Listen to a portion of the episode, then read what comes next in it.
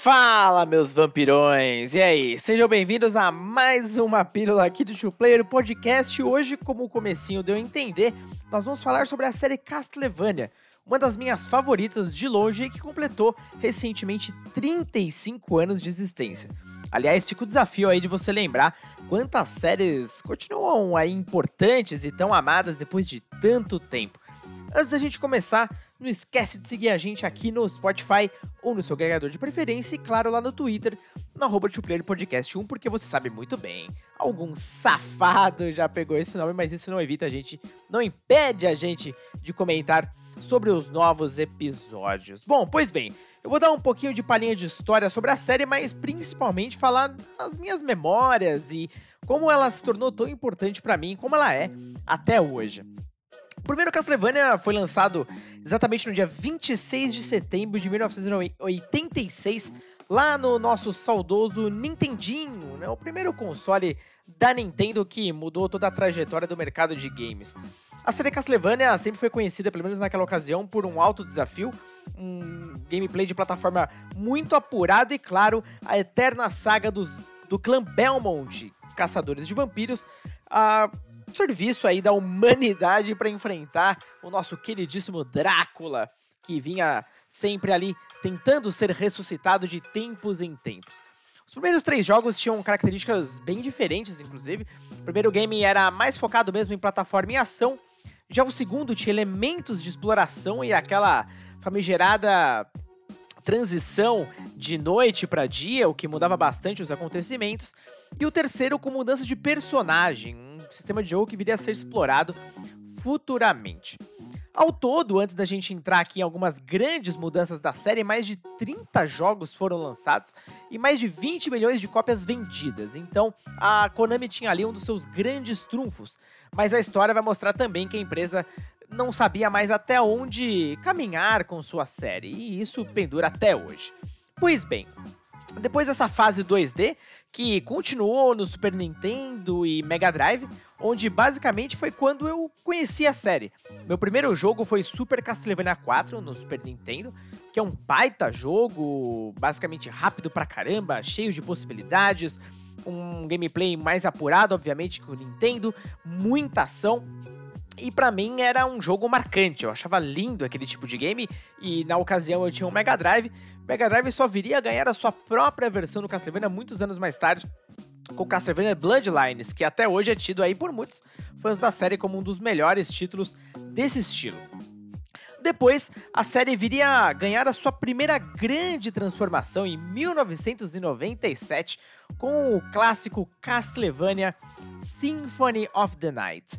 Symphony of the Night mudou muitos dos conceitos do que a gente entendia para o Castlevania ao apresentar um castelo absolutamente gigantesco e com muitas possibilidades de exploração.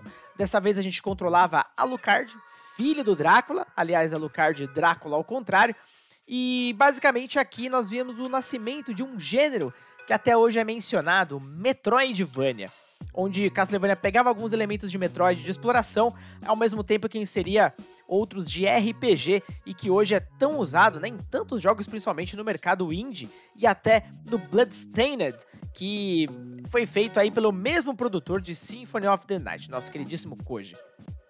A série até ali tinha recebido muitas notas altas, mas as vendas tinham sido pífias uh, por uma série de questões, entre elas a falta de muita divulgação. Uh, o game uh, saiu numa época onde os títulos poligonais estavam em alta e Symphony of the Night mantém a essência de sprites em 2D. Mas os, as análises né, dos críticos e, obviamente, os usuários que iam conhecendo o jogo começou ali a movimentação boca a boca até que Symphony of the Night passou a vender muito no ocidente, muito mais do que o dobro do que vendeu no Japão, isso somando as versões do PlayStation e do Saturn. Olha só que coisa louca. Inclusive, Castlevania sempre se deu muito melhor no ocidente do que no país de origem da Konami. Mais tarde, nós tivemos outra grande transformação na série com Castlevania 64 para Nintendo 64. A primeira incursão 3D da série que foi bastante discutível. Esse foi o segundo Castlevania que eu comprei e na época eu fiquei maravilhado. Eu me lembro de ler a Nintendo World e ficar ali, nossa, impressionado com as imagens, né? Toda aquela reimaginação da série Castlevania passado para o mundo 3D com mais exploração ainda e com a possibilidade de jogar com diferentes personagens. Uma nova geração de Belmont estava a caminho. Esse game teve uma série de problemas de desenvolvimento, principalmente pelo fato dessa equipe ser totalmente inexperiente com jogos poligonais. Essa época, inclusive, era um período onde muitas pessoas estavam aguardando a transição de muitas das séries famosas que vinham ali dos 16 bits para a incursão em 3D, e nem todas elas deram tão bem.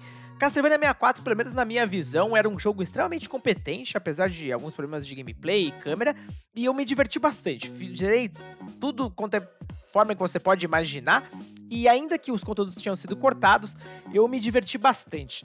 Depois a Konami lançou ainda uma versão Legacy of Darkness, que tinha mais personagens jogáveis e como se fosse uma expansão, algo talvez ali o game que eles gostariam de ter lançado no começo, mas o game não vendeu tão bem assim e Castlevania passou por um período meio sombrio. Até que chegou o Game Boy Advance da Nintendo, sucessor do Game Boy Color, e ali Castlevania encontrou uma nova casa, principalmente no estilo Metroidvania, onde eles voltaram com Circle of the Moon. A partir dali surgiu uma trilogia que vinha Harmony of Dissonance e depois Eye of Sorrow, muito elogiados, porém as vendas começaram a cair bastante também e as, ligou o alerta ali na Konami como um todo. Com isso, a empresa, depois de um certo período, passou a buscar parcerias com desenvolvedoras ocidentais. E de lá para cá tivemos uma transformação bem forte na série com um game de 2010, Castlevania Lords of Shadow. Foi a primeira vez que a Konami desenvolveu um game da série com um parceiro ocidental e veja bem que esse game também foi dirigido por ninguém mais, ninguém menos do que Hideo Kojima, sim, o grande pai de Metal Gear Solid, colocou uma mãozinha ali e não é à toa, deu muita qualidade a um título que buscava uma experiência mais cinemática e que se inspirava em outros títulos de ação da época, como por exemplo God of War. A inspiração era bem evidente, porém, Lords of Shadow foi um jogo muito bem recebido e um dos poucos títulos da série a superar a marca de um milhão de cópias. Aliás, ele é até hoje o Castlevania mais vendido de todos os tempos, com cerca de 1.7 milhão de cópias vendidas. Muito louco, né? Demorou muito para a série atingir esse patamar, até que algo tenebroso aconteceu com Lords of Shadow 2. É, até então a gente tinha tido um spin-off no Nintendo 3DS que não tinha vendido já tão bem, mas Lords of Shadows 2 teve vendas pífias comparadas ao primeiro game e ele é muito criticado também por algumas decisões, especialmente de design. A grande verdade é que, sem dar spoilers, Lords of Shadow tinha um maior potencial para contar uma história ali da série, porém, infelizmente, nem tudo se concretizou. A Mercury Steam, responsável por esses games, é, basicamente deu adeus à série Castlevania e até então estamos aí num marasmo de grandes jogos inéditos. A verdade é que, diferente da opinião de muitas pessoas, eu gosto muito de Lords of Shadow 2. Evidentemente, tenho algumas ressalvas, em especial aqueles trechos tenebrosos de stealth com os ratinhos, mas no geral é um game que mistura muito bem a ação moderna com um pouquinho de Metroidvania. Desde então a série ganhou aí alguns subprodutos, com maior destaque, claro, ao anime lançado pela Netflix, com quatro temporadas extremamente espetaculares. Para mim é o melhor anime já feito, baseado em um jogo, é impecável e eu torço para que você assista. Por favor, você não vai se arrepender. Cada minuto vale a pena. E, inclusive a gente vai ter uma nova série no futuro não tão distante. O grande ponto de interrogação agora é o que vai acontecer com a série nos jogos, porque a Konami vive um momento conturbado, né? Basicamente, a empresa ainda não está com o seu rumo muito certo. Ela voltou a produzir alguns jogos de franquias de sucesso, mas Castlevania basicamente ali segue ganhando algumas coletâneas e jogos mobile.